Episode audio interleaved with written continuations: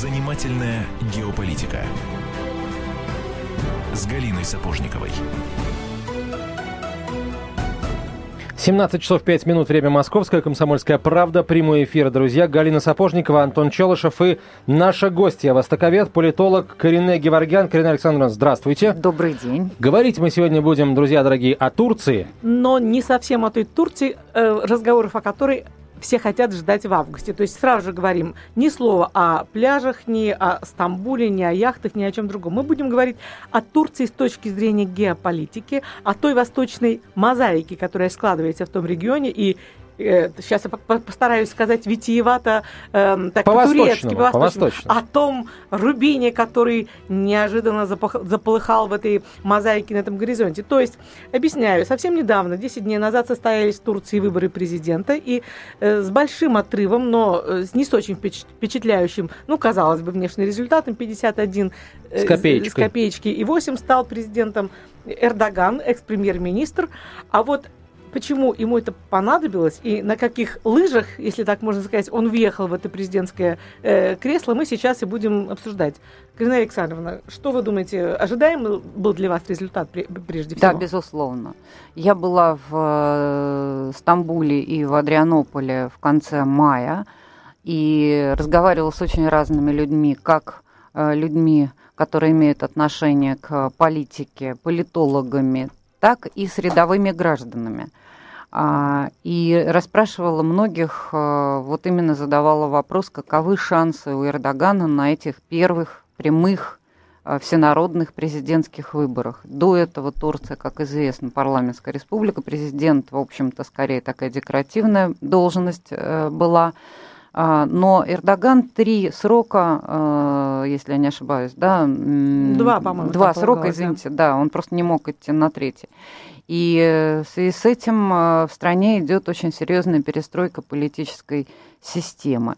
Вот. Э, и вот эти первые, первые в истории прямые всенародные выборы президента, они свидетельствуют о том, что действительно сделан такой выбор. Меня удивило, что он набрал только 51%, это свидетельствует о том, что протестная часть была более активна. Это всегда так бывает на выборах, а те, кто поддерживает Эрдогана, может быть, очень многие просто на выборы и не пошли. Знаете, считают, что он и так выиграет. Потому что очень многие оценки моих коллег в Турции свидетельствовали о том, они называли цифру где-то 80% поддержки среди населения. Меня другое удивляет. Давайте э, будем думать о том, что все-таки наши слушатели в основном, я очень уважаю наших слушателей, но тем не менее в основном хочу сказать, что знают Турцию все-таки по Анталии, так? И поэтому не будем перегружать эфир сложными именами, и достаточно так вот, давайте простенько эту э, мозаику упростим до нескольких красок. Вот смотрите, э, Эрдоган, ну все-таки э, все видели его жену, замотанную в черную, то есть он все-таки такой сторонник исламизации Турции. И вот все последние, скажем, мои визиты в Стамбул, я фиксировал то, что все больше и больше вот этих э, теней девушек в платках, которых, которых раньше не было. А его ближайший соперник, который отстал от него на 13%, он все-таки был, э, именовал себя сторонником Ататюрка. А Ататюрк это вот такой великий турецкий президент, сторонник весте, вестеренизации Турции. И вот если даже ездить по маленьким городкам, таким, э, которые далеки от Анталии, то есть практически везде такой, ну, культ личности от Атюрка, везде э, какие-то монументы, портреты, то есть, и что получается? Что получается, что Турция больше не хочет быть Западом, она выбирает свой собственный путь, почему? Или, или вдруг там э, исламизация, такая мода на ислам покорила и Турцию тоже, как вы думаете? Ну, краткая справка о том, что происходило с этой страной э, все-таки за последние сто лет. Какие идеологии, какие идеи властвовали. Значит, была Османская империя, высокая порта. Она по территории включала в себя и сегодняшний Ирак, и Египет, и Сирию, э, и Палестину. То есть это была достаточно большая страна. В результате, в итоге Второй мировой войны были таковы, что а, Османская империя распалась. Не без помощи англичан, которые поддерживали сепаратистские движения арабские, вот, Лоренс Аравийский, вспомните, да, его деятельность и так далее. Вот, короче говоря, та страна, которая на месте, на обломках Османской империи образовалась, к власти вместо султана пришли так называемые младотурки. Это как раз период именно войны. А, они много чего натворили. После этого к власти пришел Ататюрк в начале 20-х. И Ататюрк отказался, его государство, светское государство, не было наследником, правоприемником ни а, младотурок, которых, надо сказать, судили. Вот при всех обидах моих соплеменников а, и так далее, надо помнить все-таки, что людей, которые совершали а, там разные карательные действия или распоряжались их совершать а, на территории Турции, их судили. Они судили, некоторые даже были переговорены к смертной казни и так далее. Но это отдельная история, я не буду ее подробно касаться. Короче говоря, было провозглашено государство, которое ничего общего не имеет со всеми предыдущими. Именно поэтому оно и было так поддержано а, большевиками, Владимиром Ильичем Лениным. Они рассчитывали на то, что революция распространится, да, пролетарская и на эту страну и так далее. Но так не произошло.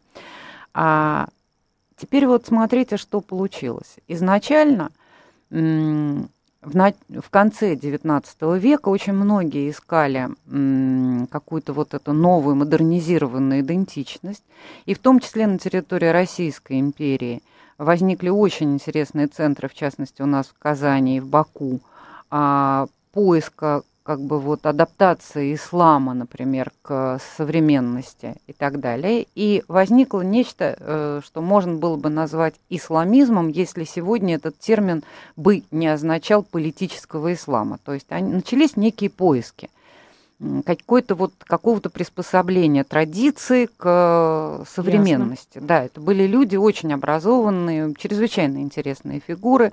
Многие из них э, жили именно в Российской империи. После всех этих событий, революции и так далее, многие из них перекочевали в ту же Турцию.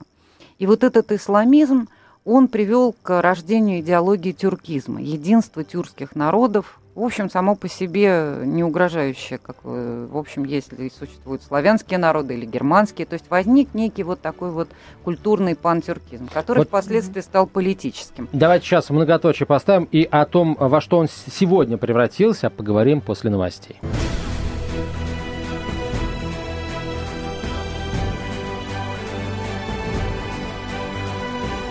Занимательная геополитика с Галиной Сапожниковой. 17.17 в российской столице. Комсомольская правда. Прямой эфир продолжается. Галина Сапожникова, Антон Челышев и Карине Геворгян, наш гость. Карина Александровна, ну и в итоге сейчас э, что из себя представляет Турция в, в плане идей, которые там в разных турецких головах засели и тянут ее там кто на восток, кто на запад? А, это отнюдь не дружный исламизм. То есть надо понимать, что это не есть какая-то единая идеология. У Эрдогана свой, свои представления, есть группы более радикальные, и их немало. Я даже не буду сейчас отнимать время, рассказывая об этом. То есть это очень, так, товарищах там согласия нет. Есть кемалисты, то есть э, сторонники светского развития и проевропейского, вестернизированно, как правильно Галина заметила. А, есть неоосманисты, есть люди, которые придерживаются тюркистских идей, то есть вот этого единства тюркского мира. И в этом смысле Эрдоган поддерживает частично эти идеи. А, то есть вот такая палитра. И в этом плане э, Турция сейчас вызывает огромный интерес с точки зрения того, кто победит, кто сумеет убедить основную часть населения, как должна развиваться страна. Но самое главное, на базе какой идеологии она должна собираться. То есть идет процесс размежевания общественного. И это еще отражено регионально. Вот вы правильно заметили, да, одно дело западная Турция, вот это побережье, где отдыхают туристы, Стамбул. Стамбул сложный, конечно, феномен, да. да. Вот. А вот что такое Восточная Турция? Ну, самых интеллектуальных читателей можно отослать к произведениям, скажем, Мархана Памука «Снег», который достаточно интересно описывает, угу. а, какие настроения, какое состояние общества вот в этих регионах, куда туристы Очень похоже на наши 90-е э, в условиях российской глубинки. Да, и похоже. некоторые моменты, да, то есть с одной стороны вот мы э, лучше европейцев, с другой стороны комплекс неполноценности перед европейцами, он очень откровенно об этом пишет, чрезвычайно глубоко, и это очень похоже на те проблемы, которые часто волнуют нас, потому что когда у нас говорят западники или почему-то славянофилы, да, хотя это, в общем, и те, и другие были масонами в XIX веке, в общем, не совсем понятно, да. Да, да, или почвенники, да, западники, почвенники и так далее. А о чем, собственно, идет речь? Народ начинает путаться и так далее. Вот в Турции тоже что-то похожее есть. Вот ну, в этом смысле они нам более ними, понятны, да, да, да, чем может быть. А вот скажите, могла ли э, сказаться, могло ли сказаться на вот нынешней такой э, достаточно интенсивной исламизации Э, Турции их разочарование, отстояние э, в длинной очереди в ЕС, в ЕС которых, э, которых их в итоге так и не взяли и так и не возьмут. Либо это часть неко, некоего общего процесса и вот такое очарование исламом, в которую, в струю которого так в Турции влилась.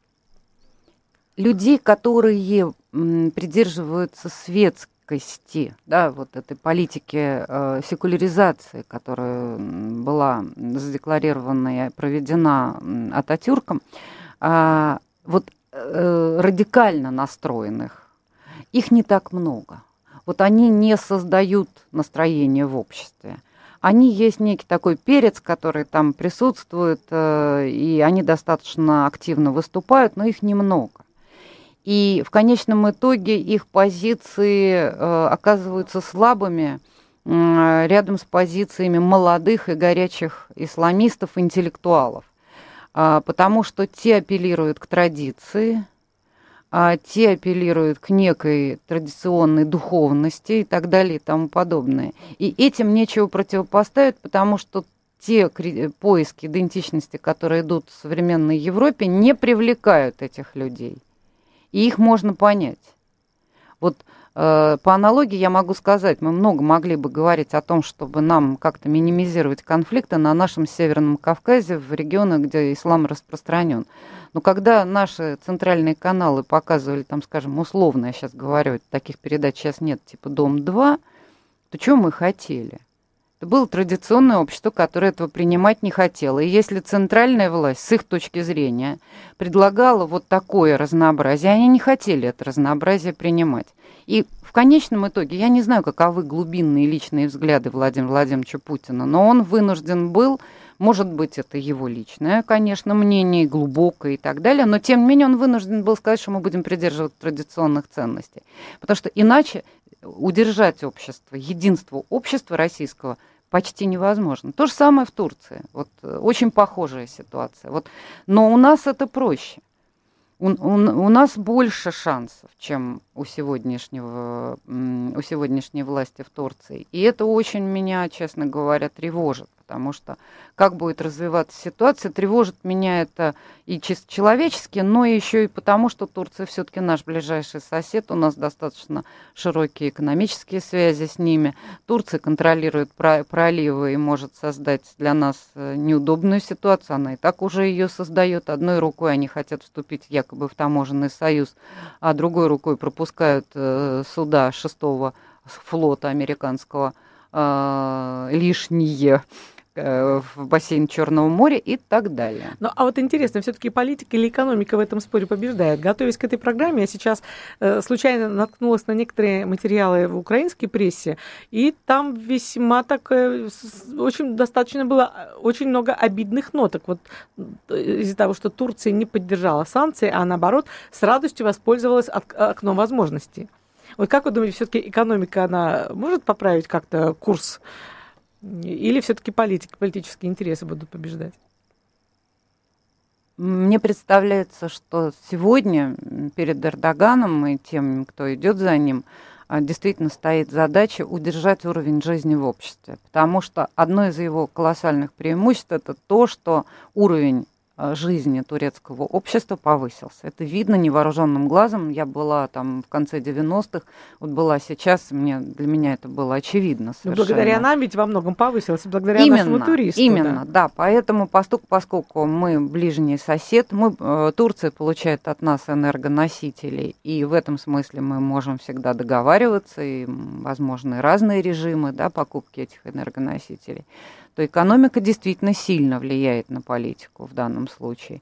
А то, что э, турецкие производители сельскохозяйственной продукции, конечно, рады были бы в это во все включиться и по, нажиться на тех санкциях, которые мы, в свою очередь, ответные наложили на Европу, но э, вряд ли современная власть, Эрдоган может против этого выступить знаете, дружба дружбы, табачок врозь, как известно. И воспользоваться этой ситуацией он вполне может. Я да. с вожделением жду, когда на наши прилавки придут молочные продукты из Турции, потому что я не знаю, э, вот вкусили ли э, это счастье обитателей э, знаменитых э, отелей, но вот я исходила Турцию на яхте, и вот ничего лучше турецкого айрана на свете не существует. Никакие, никакое молоко из Литвы, Латвии и Эстонии с этим сравниться не может. Ни один молочный продукт. А йогурт, йогурт, который без добавок, абсолютно без всех, да, невысокого уровня жирности, что, может ждем. заткнуть ну, за пояс все остальные. Можно я свои пять да. копеек да, внесу? Мне вот оливки, например, вот эти вот сушеные их оливки потрясающие, очень хорошего качества, высочайшего, я а, ну, То есть мы, мы защищены, да. Турция нам поможет. Да, правильно? вот я бы не столько фрукты и овощи из Турции везла, овощи у них невкусные, которые на массовую продажу идут, я бы из Азербайджана бы больше вывозила бы из Узбекистана, ну, из Азербайджана скорее, потому что ближе ближе, удобнее, прекрасные азербайджанские овощи.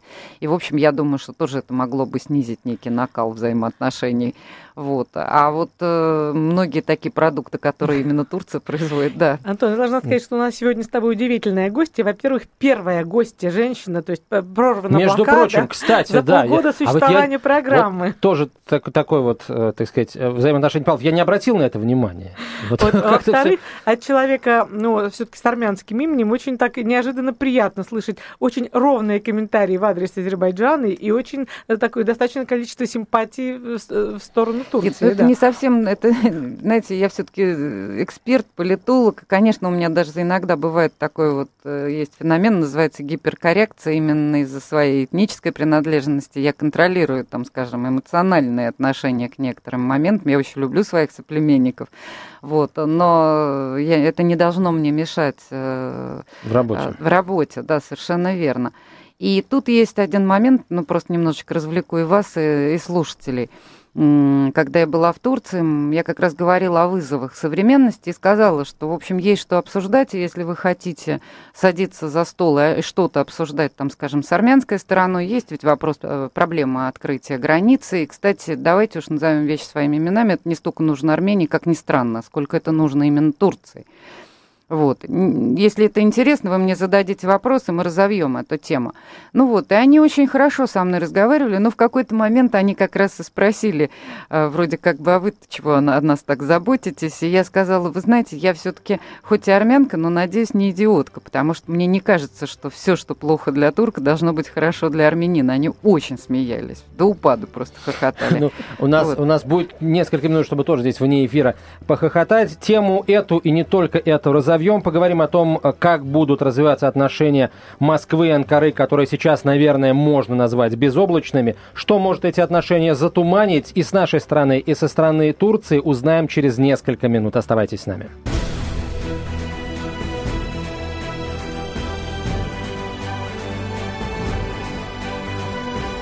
Занимательная геополитика с Галиной Сапожниковой.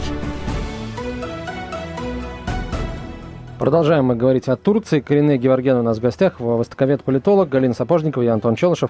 Карина Александровна, давайте, значит, по порядочку, что может, э, скажем, сыграть против вот этого вот э, дружбы, скажем, Москвы с Анкарой, а что может, наоборот, как бы усилить это взаимное тяготение? Антон, а вы не упрощаете, понимаете? Люди могут дружить да, даже если Это вы сейчас Путина и Эрдогана враги. Да. конкретно имеете в виду вдвоем? Да, я говорю, что люди могут дружить, и, скажем, Путин и Эрдоган могут понимать друг друга. Это очень важно, когда э, такие серьезные субъекты политических процессов мировых действительно друг друга понимают. Мгм. А, Как бы Черчилль не ненавидел Сталина, он все-таки его понимал и говорил, что с Гитлером нельзя договариваться, потому что Гитлер сумасшедший, а Сталина он сумасшедшим не считал. Вот это важные Кстати, моменты. армянский коньяк сыграл очень большую роль в любви Черчилля к Советскому Союзу. Не знаю, как лично к Сталину, хотя, говорят, Сталин ему коньяки Сидрака а, Маркаряна вот, присылал ящиками. Ну, вот, так что, может быть... Назовем тогда марку. Это была марка конь- коньяка Двин, Двин, да. 50 градусов. Я его пила, он коричневого цвета, совершенно необыкновенный. Изредка появляется нашем магазине. Мягкий, мягкий. Не, он никогда не Слушайте, у нас появляется. Как не появляется? Извините. Своими Прямо- глазами видел. Ну, ладно. передача про еду и про напитки. Давайте к геополитике Теперь поближе. вернемся, Ну, значит, Восток да. это кухня во многом, прости, Галь. Нет, это, конечно, важно, безусловно важно. И даже протокольные моменты чрезвычайно важны, но они далеко не все. И каждая страна будет исходить и должна исходить прежде всего из своих прагматических интересов. У нас э, достаточно много моментов, которые связаны и с э, непростыми, в том числе и торговыми взаимоотношениями с Турцией. Я напомню, что, по-моему, в 2010 или в 2012 а турецкие грузовики с фруктами и овощами нами на границе, например, останавливались. Мы, Мы немало там нашли. арестовали шпионов э, турецких спецслужб. Конечно, знаете, как это самый Рейган любил э, цитировать эту поговорку «доверяй, но проверяй». Поэтому, с одной стороны, безусловно, обе стороны будут заинтересованы развивать экономические отношения. С моей точки зрения, было бы очень перспективно все-таки серьезно подойти к развитию культурных взаимоотношений. Вот я посмотрела на сайте Россотрудничества. Что Россотрудничество – это организация для слушателей, которая, в принципе, должна заниматься этим культурным взаимодействием и так далее. За последние годы какие мероприятия серьезные, а, фундаментальные, которые бы могли иметь развитие и так далее, провели. Вот э, был объявлен тендер на ремонт э, здания резиденции Россотрудничества в Анкаре. Все. Вот. Э, все новости по линии Россотрудничества Я получили. говорю серьезно. Да, ну какие-то там к- выставочки такие вот, которые как бы так вот галочные мероприятия. Я Ход уже ремонтных вешаю- работ. Да, вот именно. Или ход ремонтных работ, Да, совершенно выставка, верно. выставка. Но я бы действительно очень серьезно бы подошла к этому. Например, мы могли бы проводить очень серьезные археологические изыскания. Сейчас в Турции, и я с огромным уважением об этом говорю, турецкие учебные заведения очень серьезно относятся к периоду древности.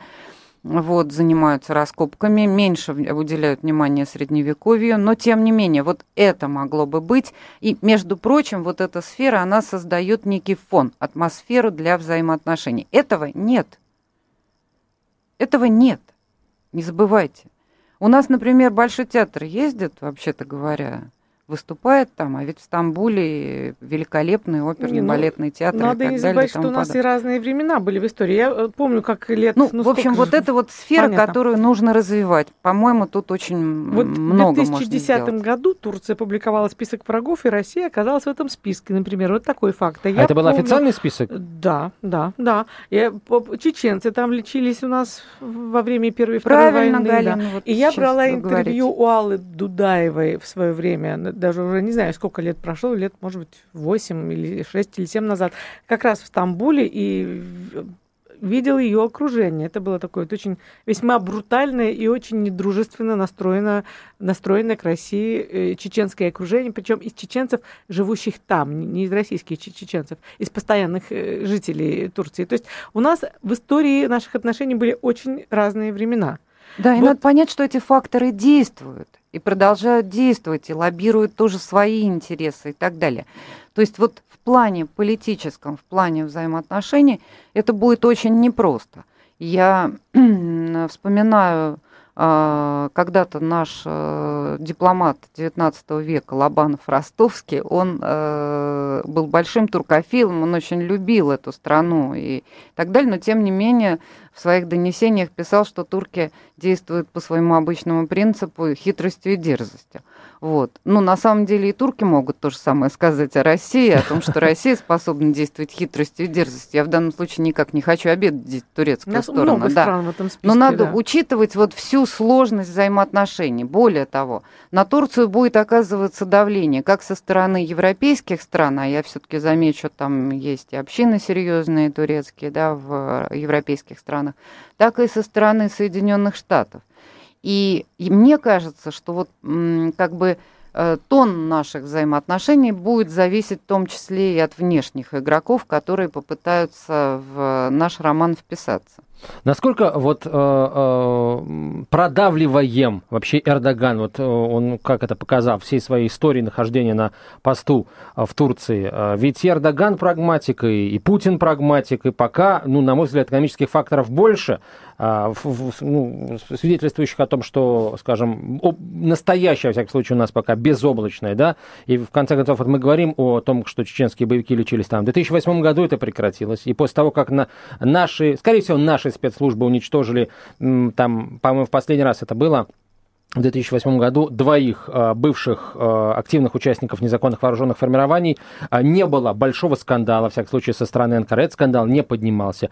И когда мы присоединяли Крым, когда, точнее, Крым решил вернуться в состав России, мы услышали громкие крики из Турции о том, что, дескать, вот куда вы исконно, земли, на которых жили так, так сказать, э, тоже тюрки, куда вы их забираете? Нет, не было никаких Более громких того, криков. на прошлой неделе э, запущен, наконец, прямой, э, прорвана авиаблокада Крыма и запущен самолет авиакомпании Чечен, Чечен Эйр, Стамбул, Симферополь. То есть Украина тоже страшно на это обижена. Ну, вот помните, я вам говорила о том, что современное государство Турции не является правопреемником Османской Да-да. империи. А по российским... А Россия современная является правопреемницей Российской империи. И Крым по договорам, Кач- Кучук-Кайнаджирскому договору, он мог принадлежать или Османской империи, или России. Поэтому, вот как ни странно, в Турции об этом помнят больше, чем у нас.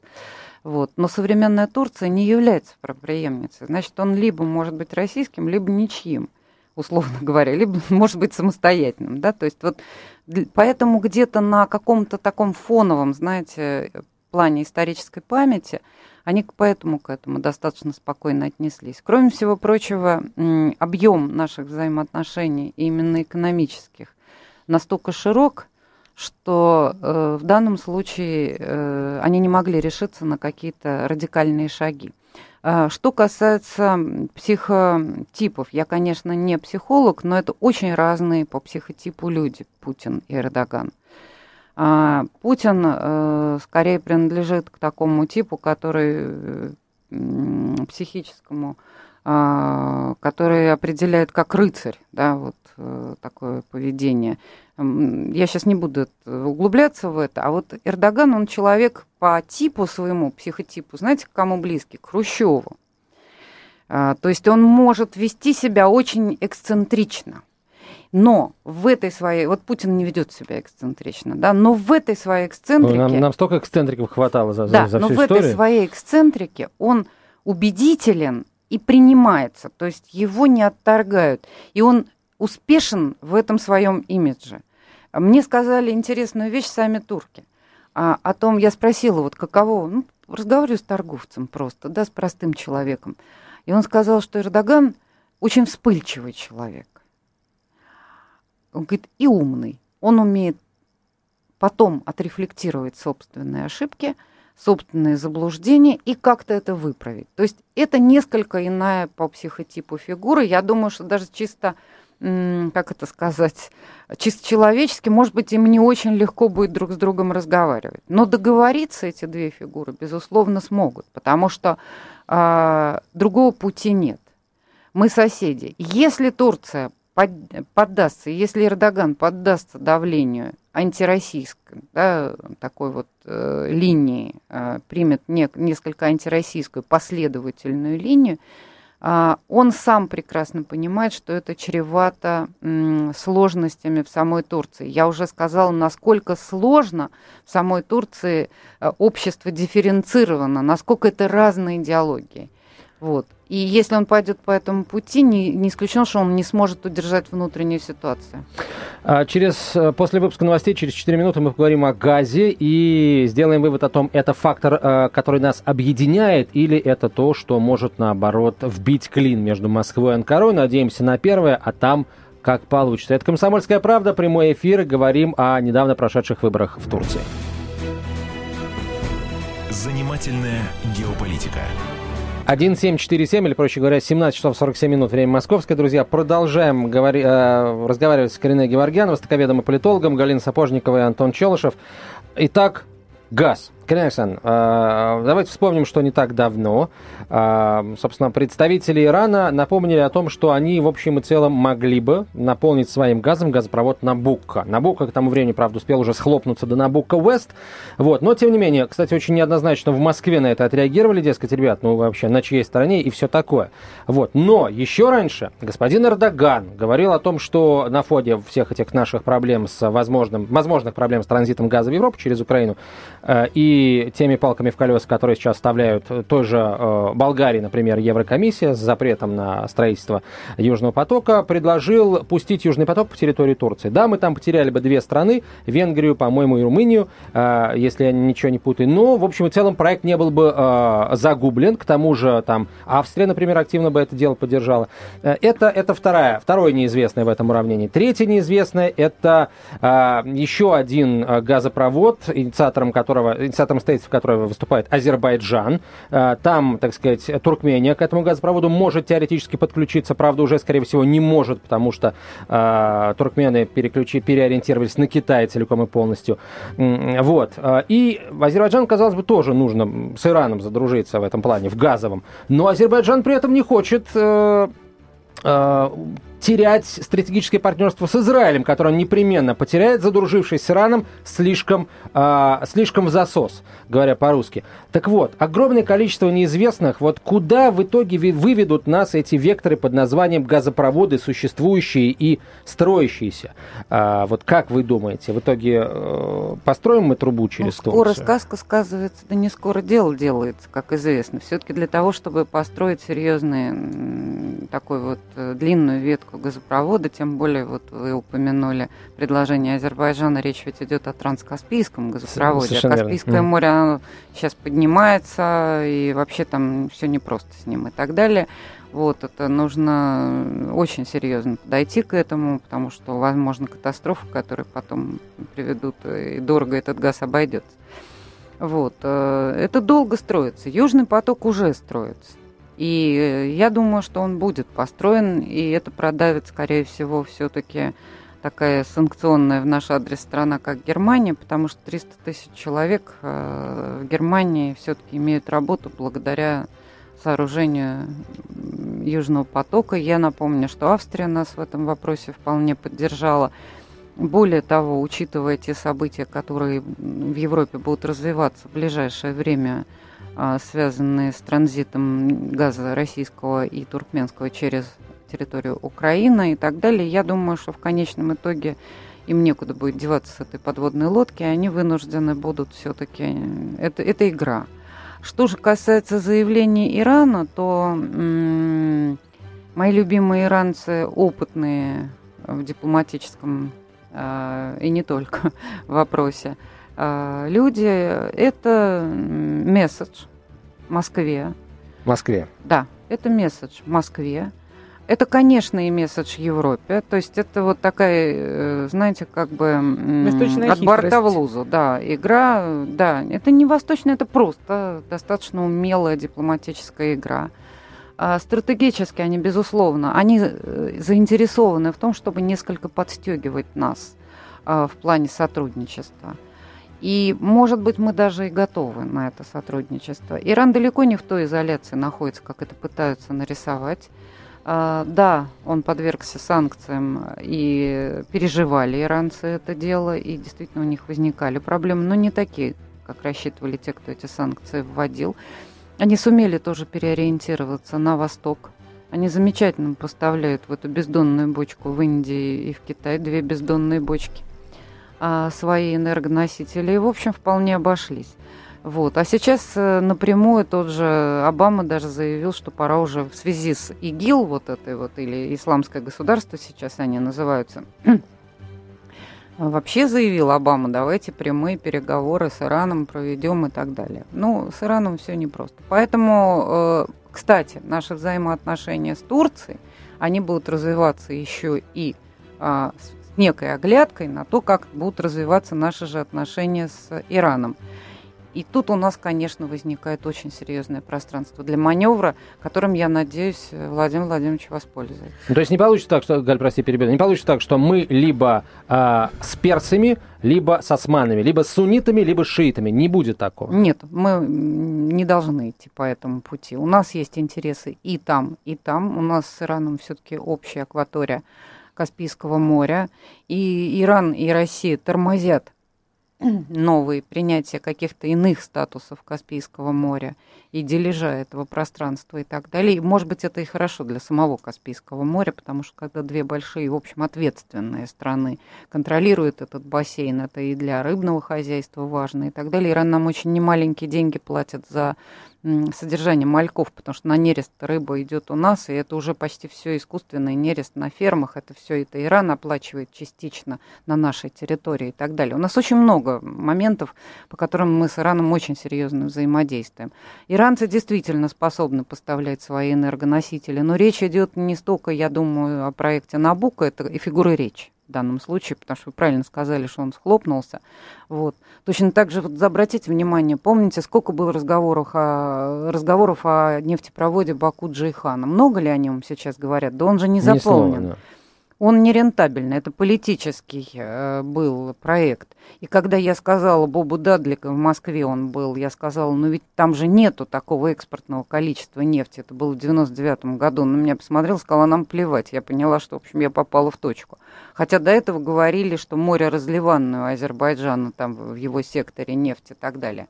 Это довольно серьезные вещи, все-таки вы понимаете, такие деньги вкладывать в трубы, да, в реальные, да, прокладку труб. И еще напомню, что м, такие коммуникации должны пройти через районы, где не все так гладко и стабильно.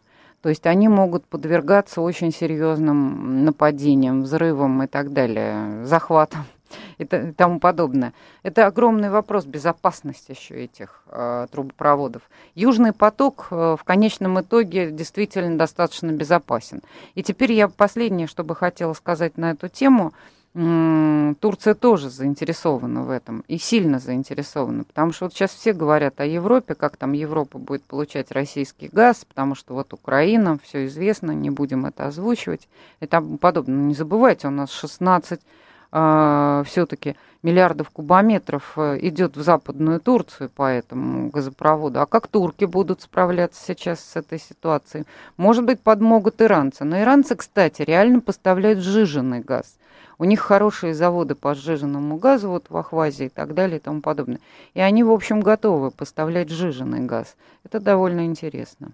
Но они также готовы с нами, взаим... иранцы, взаимодействовать в Закавказье, в том числе в Армении. Вот вопрос, который я пыталась задать пять минут назад, Извините. о такой американской нотке в нашей симфонии. Вот не, э, скажите, пожалуйста, у меня вот неотвеченным остался вопрос по, по событиям лета прошлого года в Турции.